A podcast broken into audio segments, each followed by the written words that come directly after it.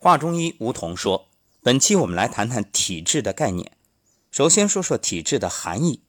体质又称禀赋、禀质、气禀、形质、气质等，也就是人体的质量。体质是人体在先天遗传和后天获得的基础上形成的功能和形态上相对稳定的固有特性。换句话说，体质禀受于先天，受后天影响。”在生长发育过程中形成的与自然社会环境相适应的人体形态结构、生理功能和心理因素的综合的相对稳定的固有特征。这一定义首先强调了人体体质的形成是基于先天遗传和后天获得两个基本方面。大家都知道，这肾为先天之本，脾胃乃后天之本。先天与后天啊，就好像什么呢？比如。两个孩子出生，一个富二代，一个是穷二代。这富二代啊，含着金钥匙出生，当然各种条件都优渥，那人生啊就朝着好的方面发展。穷二代啊，生来艰难，无论是营养啊、教育啊、环境啊，方方面面和富二代都无法相提并论。那你是不是说这个富二代就一定比穷二代未来人生成功呢？不一定。只能说它相对起点高，但是我们也听说了很多富二代因为娇生惯养、养尊处优、不学无术、游手好闲，最终坐吃山空；而穷二代呢，白手起家、艰苦朴素、执着的努力，通过自身奋斗而获得人生成就。所以，你父母给的优势啊，也不能。有恃无恐，否则你未必真能有个好身体。反过来，倒是有很多先天不足的人，透过自身后天的努力而获得健康的身体。比如我们熟知的大侠霍元甲呀，偷权主角杨露长啊，都是从小哎体弱多病，结果通过努力哎获得强健的体魄。当然，这里所谓的强健体魄，它和真正健康身体。还是有区别的，但至少我们可以看到，通过后天努力可以改善、提升身体的功能机能。所以说，体质的定义是强调了人体体质的形成基于先天遗传和后天获得两个基本方面。其次呢，也反映了中医学关于机体内外环境相统一的整体观念，说明人体的体质在后天生长发育过程中是与外界环境相适应而形成的。所谓天人合一。一方水土养一方人。第三呢，也充分体现了中医学形神合一的体质观。形神合一是生命存在的基本特征，是中医学的生命观。形就是形体，神是生命机能。神生于形，形主宰于神，神依附于形，神明则形安。形神合一又称形与神俱，就是指形与神是人体不可分离的统一整体。形体健壮则精神旺盛，生命活动正常；形体衰弱则精神衰弱，生命活动异常；形体衰亡，生命便告终结。所以说，形神俱备乃为全体。基于形神合一的生命观，中医学认为，人体的体质既包括身体要素，又包括心理要素，并且二者高度统一。一定的形态结构必然产生、表现出特有的生理功能和心理特征。后者是以前者为基础的，良好的生理功能和心理特征是正常形态结构的反应，并保证其相对稳定。二者相互依存，不可分离，在体质的固有特征中综合体现出来。体质的固有特性或特征表现为机能、代谢以及对外界刺激反应等方面的个体差异性，对某些病因和疾病的易感性，以及疾病传变转归中的某种倾向性。人的体质特点或隐或现地体现于健康和疾病过程中。先天禀赋是人体体质形成的重要因素，但体质的发展与强弱在很大程度上又取决于后天因素的影响。所以你看啊，我们常说上工治未病，为什么？就是指高明的中医从你出生的时候，根据五阴六气的推算，就知道你哪一块是虚弱的，你未来有可能会出现怎样的疾病。所以，提前帮你预防，自然可以治未病、未发之病。通过情志、饮食、睡眠、运动等诸方面的调养，帮助你去避免有可能会出现的问题。一句话就是补虚而泻实，虚则补之，实则泻之。慢慢的，其实在这个过程当中，调养就是慢慢的在调整和改变你的体质。那么体质与素质、气质、性格又有什么关系呢？素质啊，是人的先天的解剖生理特点，主要是感觉、运动器官和神经系统方面的特点，是能力发展的自然前提和基础。所谓身体素质，是指人体的基本活动能力，是人体各器官系统的机能在肌肉工作中的反应。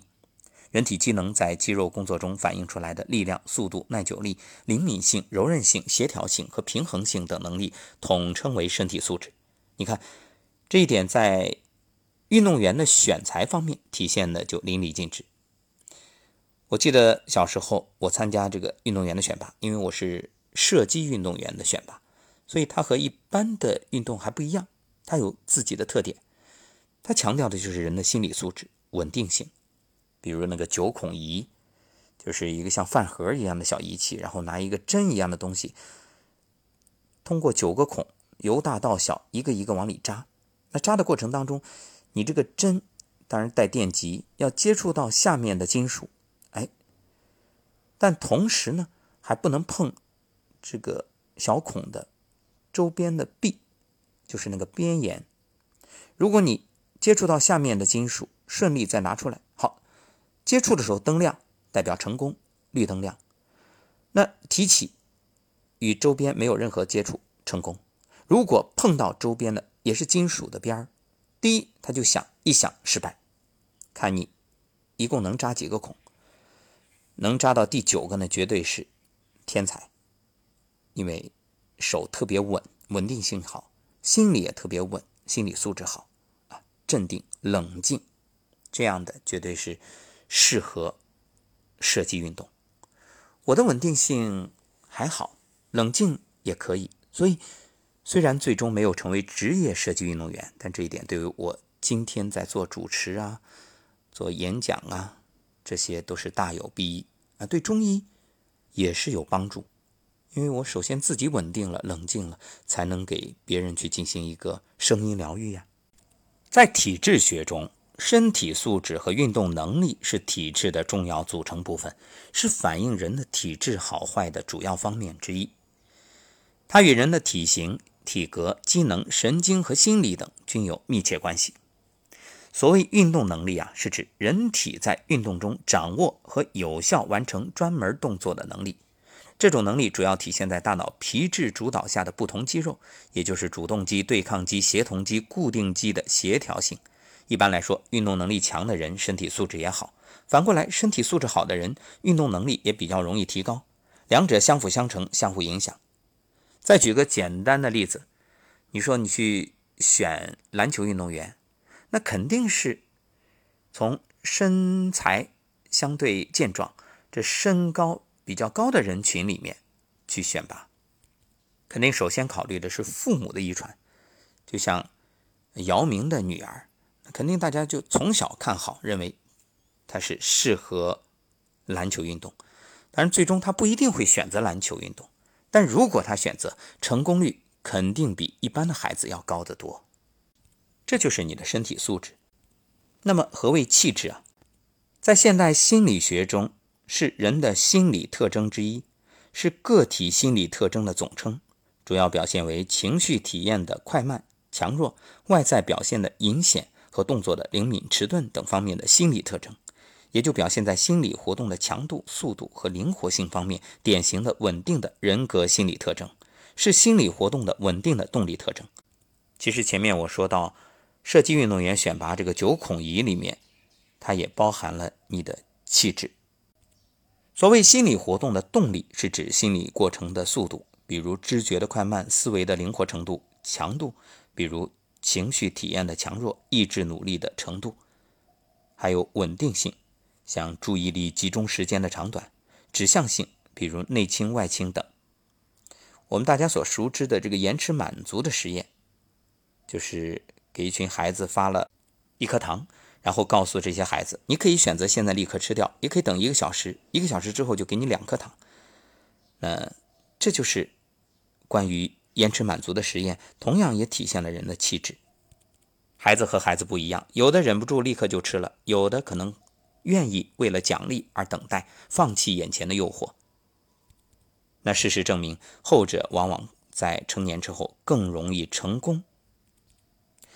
那么，心理活动的动力特征与遗传有关，是在人的生理素质基础上，通过生活实践在后天影响下形成的。气质只能使人的个性具有一定的个性企图，而不能决定其个性特征的内容。中医学中的气质源于中国传统哲学的气一元论。人由气生，形以气充，人生气禀不齐，所以人的品行道德也各不相同。气质呢，又称为气禀、气性、秉性等，气与心性相关。所以中医学所说的气质啊，是指个体出生后，随着身体的发育、生理的成熟发展起来的人格心理特征，包括性格、态度、智慧等。这个含义比现代心理学所说的气质更广更深。现代心理学的气质，实际上呢，就相当于我们通常所说的脾气、秉性。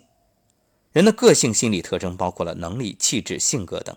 性格是一个人在现实中习惯化了的稳定态度和行为方式中表现出来的个性心理特征，如骄傲、谦虚、勤劳、懒惰、勇敢、怯懦等，是个性心理特征的重要组成部分。气质和性格都具有相应的生理学基础，体质与气质、性格分别是生理与心理两方面不同的概念，如同物质与运动、物质与精神的关系一样，既有区别又相互联系、相互作用。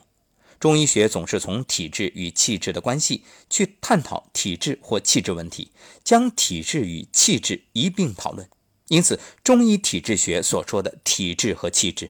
与西方体质学和心理学所说的体质和气质含义不尽相同，这正是东西方文化差异的反应。